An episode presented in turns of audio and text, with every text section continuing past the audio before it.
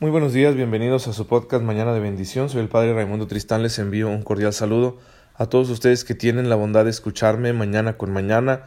Hoy, pues este sábado que nos regala el Señor, la Iglesia nos invita a recordar a la Virgen María, la Santísima Madre de Jesucristo nuestro Señor, que es nuestra poderosa intercesora en el cielo y también nuestro modelo de fe. Hay que estar muy agradecidos por el regalo que Cristo nos ha hecho de su Madre, que también es Madre nuestra, porque pues es una manera más como el Señor nos muestra el amor que nos tiene, dándonos también a la madre que cuidó de él en aquella vida oculta que llevó en Nazaret, en la, nos ha regalado a su madre una madre fiel que estuvo con él hasta la muerte en la cruz y que será también la mujer orante como nos lo muestra el libro de los Hechos de los Apóstoles.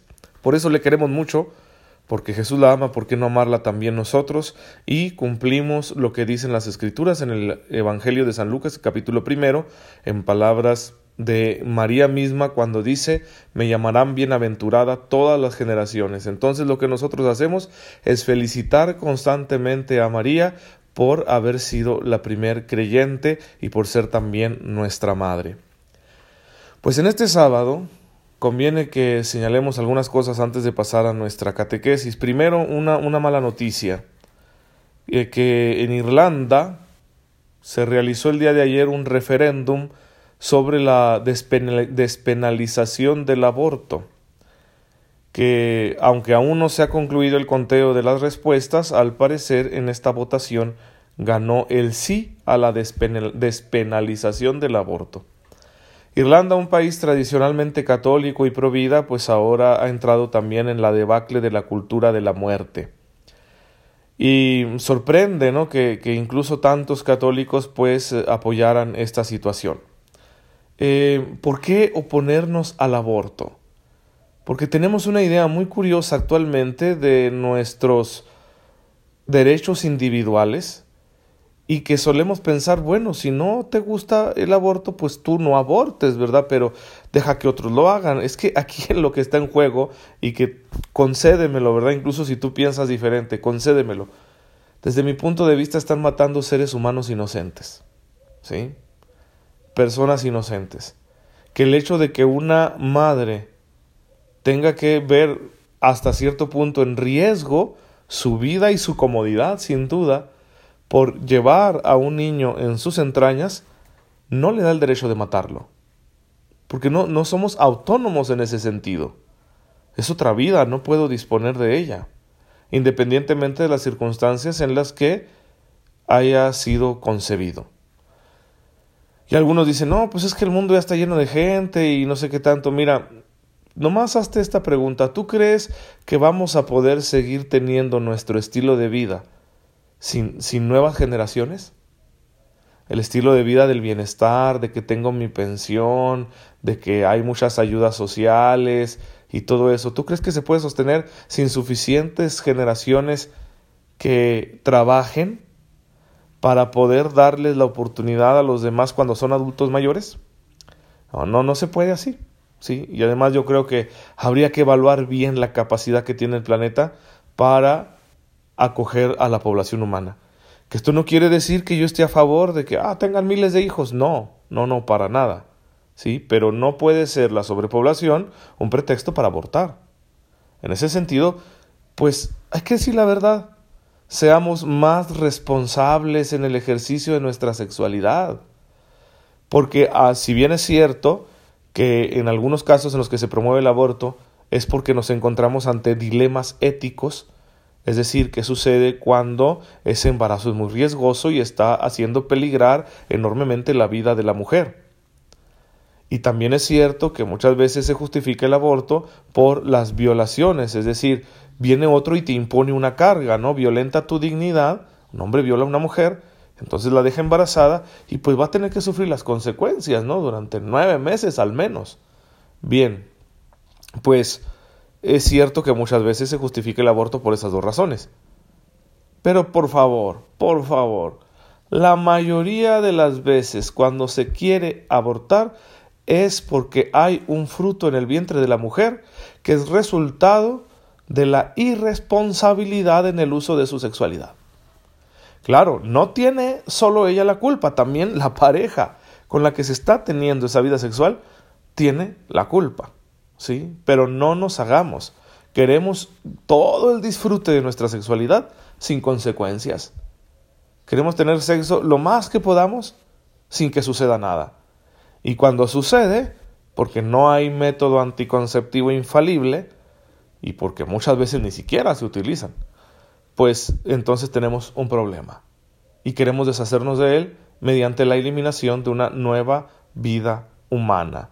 Y eso en pocas palabras significa que los que ya estamos vivos estamos decidiendo por otros. Estamos estableciendo las reglas del juego, estamos diciendo quién merece vivir y quién merece morir. Nos ponemos en un papel que no nos corresponde. Y pues nos atrevemos a hacer muchas aseveraciones, ¿no? Es que hasta tal grado, tal semana es persona o no es persona, etcétera, etcétera, etcétera. Está clarísimo. Se trata de un nuevo ser humano. Y yo me pregunto, ¿cómo puede ser uno humano sin ser persona? Y a veces se argumenta también superficialmente diciendo, es que hay muchos violadores y muchos drogadictos, y uno no sabe cómo va a ser esa persona. Si ese fuera el caso, pues vamos eliminando a los que ya no son inocentes, a los que hacen todas esas cosas. Ah, no, no es que eso sería asesinato. Pues esto también lo es, solo que en el vientre de mamá. ¿sí? Pues qué triste que en Irlanda haya sucedido esto y qué triste que en tantos países se siga promoviendo lo mismo también en el nuestro. Hay que combatir la lacra del aborto. Y yo no me imagino una persona que profesa la fe en Jesucristo justificando esta situación. Luego te argumentan lo siguiente, y ya me voy a extender con el tema, no le hace porque es importante. Luego te argumentan lo siguiente, a ver, pues hágase cargo usted de los niños que tienen hambre, los niños que pasan necesidad o, o, de las madres solteras que este, están pasando un mal momento porque no hayan la forma de sacar adelante a sus hijos. ¿Eso no justifica el aborto? ¿sí? Ahora, claro que debemos preocuparnos por eso. ¿Por qué no levantamos tanto la voz para hablar del tema de los niños de la calle, de los niños desnutridos, de las madres solteras que tienen dificultades para sacar adelante a sus hijos? ¿Por qué no se levanta tanto la voz? Porque no se están actualmente, bendito sea Dios, promoviendo leyes, ¿sí? Que inviten a poner a los niños en situaciones de hambre, no se están promoviendo leyes que inviten a hacerle la vida difícil a las, a las, a las madres solteras, no se están poniendo leyes que digan que hay que echar a los niños a la calle. Por supuesto que no. Si estuvieran saliendo esas leyes, también nos opondríamos. Porque la mayoría de los que somos pro vida trabajamos realmente por los niños ya nacidos.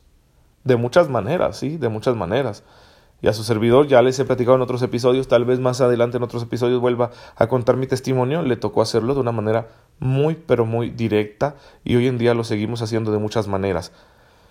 ¿Por qué no las cacareamos tanto? Bueno, porque la caridad no se presume. ¿Sí? La caridad no se presume, pero estamos en contra del, del maltrato del niño ya nacido, por supuesto y queremos una, una mejor vida para estos niños y por eso tenemos que realizar acciones para cuidar de estos niños. Pero también estamos en contra de que se asesine en el vientre de la madre.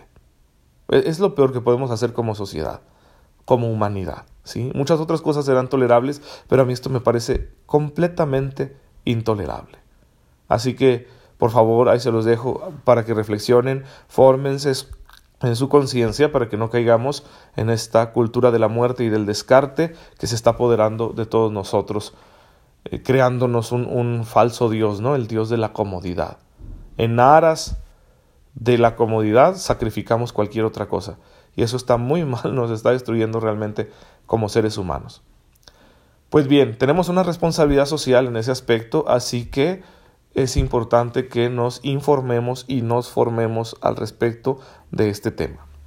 Bien, ¿cómo se relaciona esto, por ejemplo, con lo que hemos estado viendo de la Eucaristía, de la Santa Misa? Eh, en la misa se hace presente aquel que es la palabra eterna del Padre, que es la revelación definitiva de la divinidad. En la misa está presente Jesucristo nuestro Señor que nos vuelve a hablar mediante la palabra. En episodios pasados ya estudiamos esa primera parte de la misa que se llama liturgia de la palabra.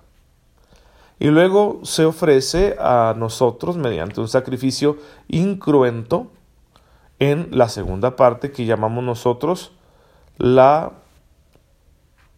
liturgia eucarística. ¿sí? Tenemos estas dos partes en la Santa Misa. Y es un momento, por supuesto, de adoración y de oración, en el cual el Señor, pues, abre nuestro corazón y nuestro entendimiento para que al estar en contacto con Él seamos transformados y adquiramos también la manera de pensar de Jesús. ¿sí? Que no, no podemos dejarlo eh, de lado, que se trata de una transformación de nuestra manera de pensar. No solo de un consuelo, no solo de darle culto a Dios, no, sino también, también se trata de escuchar al Señor para que Él nos transforme desde nuestro interior. Y en ese sentido, pues, hay que estar muy atentos a su palabra. Y hay, hay, una cosa de la que quiero hablar en este momento y que se me había pasado cuando hablamos de la liturgia de la palabra, es la cuestión del silencio en la Eucaristía, que hoy en día nos cuesta muchísimo porque vivimos llenos de ruidos, vivimos siempre rodeados de estímulos mediante el uso y el abuso de las nuevas tecnologías y no sabemos estarnos callados. Porque cuando estás callado te habla tu conciencia y suele ser muy molesto. Entonces tenemos un déficit de silencio en nuestras vidas. Y desafortunadamente también por las prisas que solemos tener principalmente los sacerdotes, que ordinariamente celebramos muchas misas en domingo, pues no le damos lugar al silencio, no le damos su lugar. Y todo pasa muy rápido. Pero el silencio es una parte fundamental en la Eucaristía. ¿sí? Es, es una parte esencial, porque el silencio nos dispone mejor a escuchar la voz de Dios. Entonces, hay que tener muy presente esto y no, no olvidarlo, porque solo cuando hay silencio nosotros podemos realmente escuchar la voz de Dios y entonces dejarnos transformar en nuestra manera de pensar por esa voz que penetra en nuestra conciencia, en nuestro corazón. Y aquí tengo un libro muy bueno que se llama mm, Vivir la Santa Misa de Monseñor Javier Echevarría y que estoy buscando precisamente las palabras que tiene sobre el silencio, permítanme a ver si lo encuentro, porque habla de, de manera muy clara, muy certera, acerca de la importancia que éste tiene en la liturgia de la Santa Misa. Es un libro muy bueno, muy recomendable, es de la editorial eh, Minos, ¿sí? que pues podrán pedirlo. Yo lo conseguí en la librería mm, Beyala, ¿sí? La librería Beyala que se encuentra en la ciudad de Monterrey. Lo buscas ahí por internet y lo puedes pedir, ¿verdad? Y si lo encuentras en otra librería, pues excelente, pero creo yo que ahí, ahí lo compré con seguridad y ahí podrían ustedes adquirirlo. Y estoy buscando esta parte del silencio que no lo encuentro. Pero tiene que estar por aquí. Así que denme unos, unos instantes. Unos instantes, unos instantes para encontrar esta cuestión del silencio. Ya está. Ya lo encontré. Sí, vámonos a la página 58. A ver.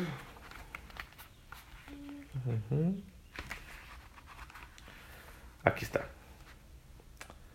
Eh, dice lo siguiente, Monseñor.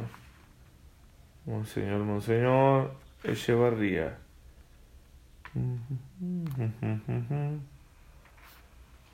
Permítanme encontrar el párrafo, ya los estoy entreteniendo mucho, pero considere esto muy importante, ¿sí? La cuestión del silencio.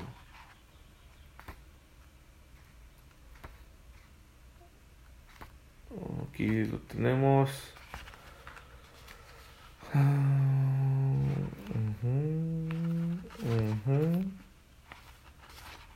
Híjole, es que quisiera leérselos todo, pero no alcanzamos, ¿verdad? Aquí está.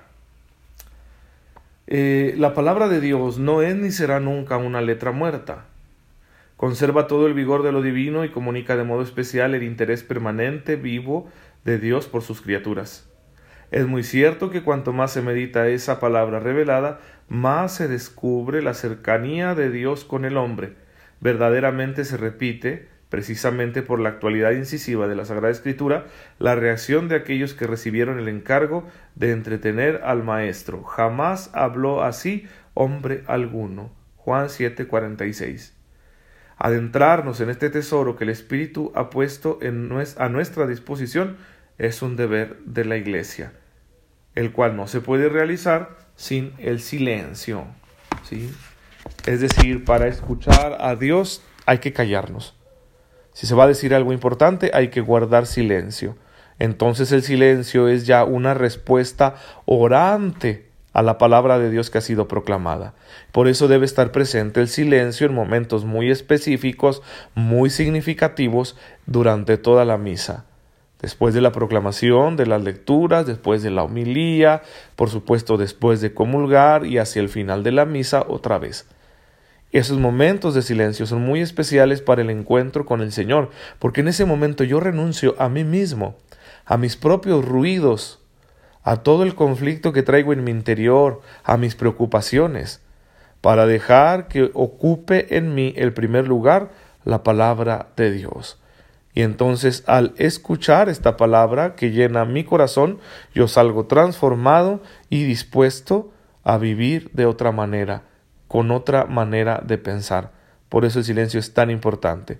Esta nueva manera de pensar implica que yo acepte la revelación de Dios con todos sus contenidos, incluidos los contenidos éticos, morales y que esté dispuesto a anunciar y defender esta verdad en medio de cualquier circunstancia. No pocas veces queremos vivir nuestra fe al margen de esta realidad, es decir, tomamos de la fe lo que nos conviene y dejamos de lado aquello que puede ser molesto o que nos metería en problemas, como lo que les acabo de hablar de la opinión que tengo sobre el aborto, que la considero muy fundamentada en la palabra de Dios y en la ética natural. Y habrá quien no esté de acuerdo conmigo, siempre me pasa, e incluso quien me ataque al respecto. No importa, es que yo no puedo sacar esto de mi conciencia porque en el silencio he escuchado la voz de Dios que me pide hablar con la verdad. Bendigamos al Señor en esta mañana por este don tan enorme. Padre, concédenos a callar nuestra mente y nuestro corazón, para que escuchando fielmente tu palabra seamos transformados por ella y que enamorados de la verdad la proclamemos con valentía en todas las circunstancias de nuestra vida. Por Jesucristo nuestro Señor. Amén. El Señor esté con ustedes. La bendición de Dios Todopoderoso, Padre, Hijo y Espíritu Santo descienda sobre ustedes. Muchas gracias por dejarme llegar a sus oídos y a sus corazones. Disculpen que hoy me extendiera un poquito, pero creo que valdría la pena esta reflexión. Nos vemos el lunes, si Dios lo permite.